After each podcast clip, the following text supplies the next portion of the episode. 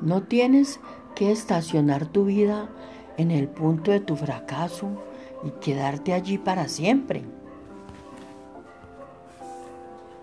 Está bien ser diferente. Es acerca de que todos somos diferentes. Al igual que el sol, la luna y las estrellas, Dios nos ha creado para que seamos diferentes unos de otros. Y lo peor es que lo tienes todo, todo para ser feliz y no lo eres. No sabes qué te falta, qué está mal y por consecuencia no sabes qué hacer ni cómo arreglarlo.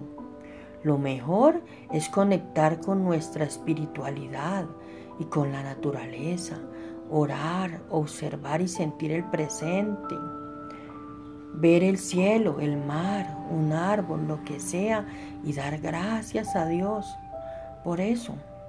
Saber qué pasará y saber qué pasará, que no será eterno ese sentimiento y resistir las decisiones que tomamos en la vida y la forma en que tratamos a las personas volverán a nosotros.